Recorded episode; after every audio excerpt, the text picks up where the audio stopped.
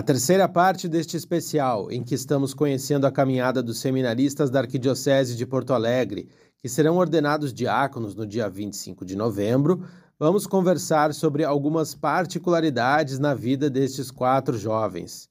E eu quero começar com os seminaristas Danton e Rodrigo, pois vamos abordar a importância da música no despertar vocacional.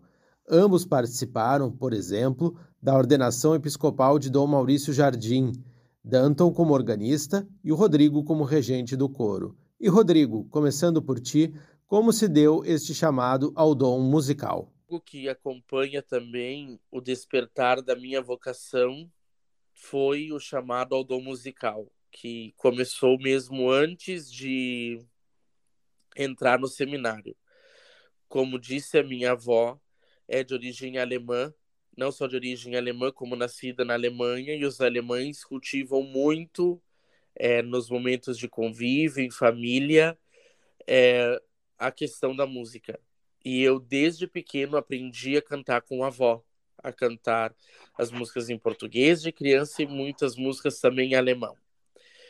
E o meu ouvido, então, foi assim se preparando, né, musicalmente desde criança. E na igreja também. Até que a organista lá da, daqui da paróquia da São Cristóvão disse que no coral ela sempre teve o sonho de ter um jovem que viesse a cantar salmos na missa. E ela falou: Tu não te dispõe a vir na minha casa e nós ensaiarmos um pouco? E eu falei: Sim, me disponho. E eu fui. Professora Maria Zenóbia. E ela, eu fui e fiquei. É, e aí então comecei a cantar salmos e depois grupo de cantos, coral com ela, até que ela disse que é, teria um talento musical dentro de mim que precisaria ser mais trabalhado. E ela disse então que eu deveria é, começar a fazer aulas de piano e aprender a tocar. E foi o que aconteceu. Aí aprendi a tocar é, o órgão, depois logo nisso teve a entrada no seminário e a arquidiocese é, foi muito generosa comigo logo no início da formação no seminário também me proporcionou poder estudar no CEUMU, que é o antigo curso de extensão litúrgico musical em São Paulo, junto com o Danton, meu colega que também se prepara para a ordenação diaconal, nós fizemos dois anos de especialização lá. Então, pude me aperfeiçoar na técnica vocal, na regência de coros, e desde então é, me coloco a serviço também na arquidiocese, sempre quando foi preciso, é, na música litúrgica. É um dom que está né, à disposição e que também acompanha é, a minha vocação.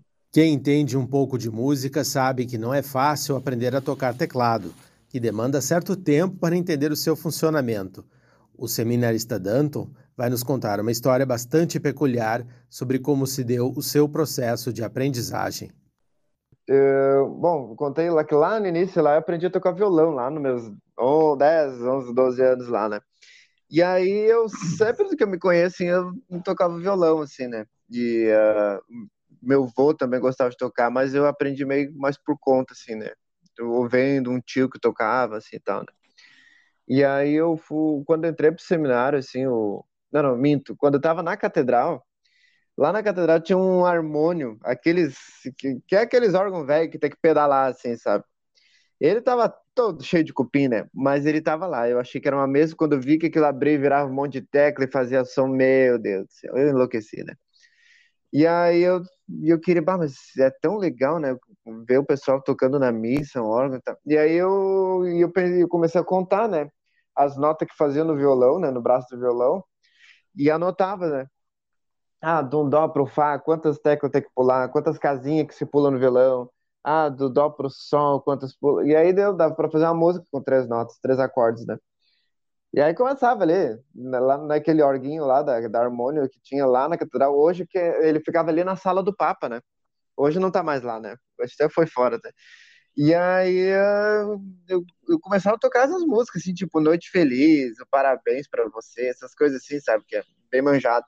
Bah, e aí depois eu comecei a tocar as músicas que eu conhecia, ah, o Chamaré, muitos grãos de trigo, essas coisas, bah, e eu achava trimassa, né? Mas beleza, né? Mas, mas eu, ninguém tinha percebido isso, assim, né? Aí eu chego no seminário, né? E aí eu, no seminário em Gravataí, o, um dos padres na época que morava lá no seminário, ele era músico também, né? E ele, ele viu, assim, que de certa forma tinha uma sensibilidade, né? Quem era o padre? Eu, era o padre José Flá.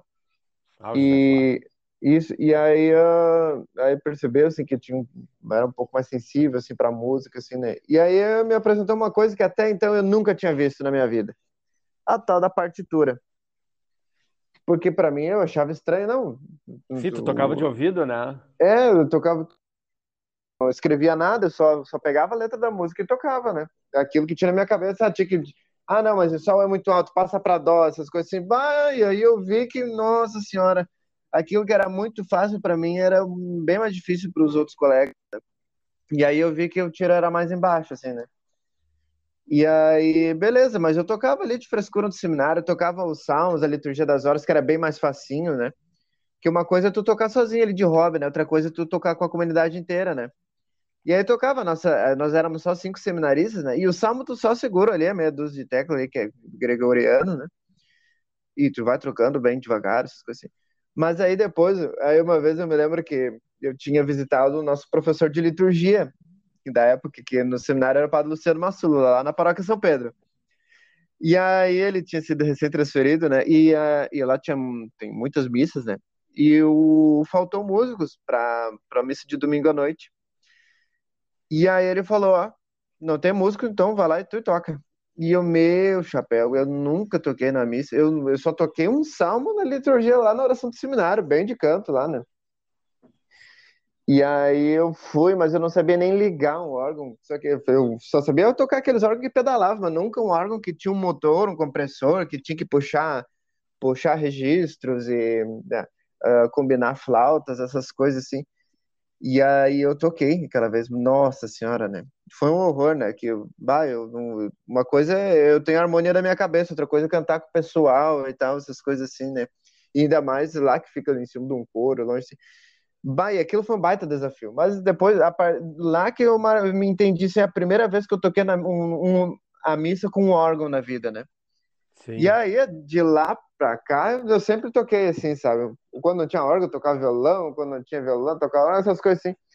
E aí eu comecei a estudar um pouquinho mais de partitura, essas coisas assim, né? E eu também até fui incentivado pelo seminário e pelo, por alguns paroquianos lá da paróquia São Pedro na época, né? Entre os quatro seminaristas, o único que chegou a cursar uma graduação antes de ingressar no propedêutico foi o Darlan Schwab, que também é formado em jornalismo. A Zero Hora perdeu um repórter, e a igreja em breve ganhará um sacerdote. No seu processo de discernimento, o seminarista nos conta como se manter inserido na comunidade de fé foi importante para dar o seu sim a Deus. É, nessa, eu ingressei no jornalismo porque uh, acho que todo, quase todo mundo né, que ingressa gosta de escrever. Né, dos roteiros amadores, eu fui mudando para um estilo mais de crônica. Talvez enfim, comecei a escrever algo, algumas coisas mais pessoais. E e pensei, pô, eu quero fazer a faculdade para aprender mais da parte da redação e gostava muito de rádio e entretenimento. Então entrei focado nisso, nessas duas vertentes, né?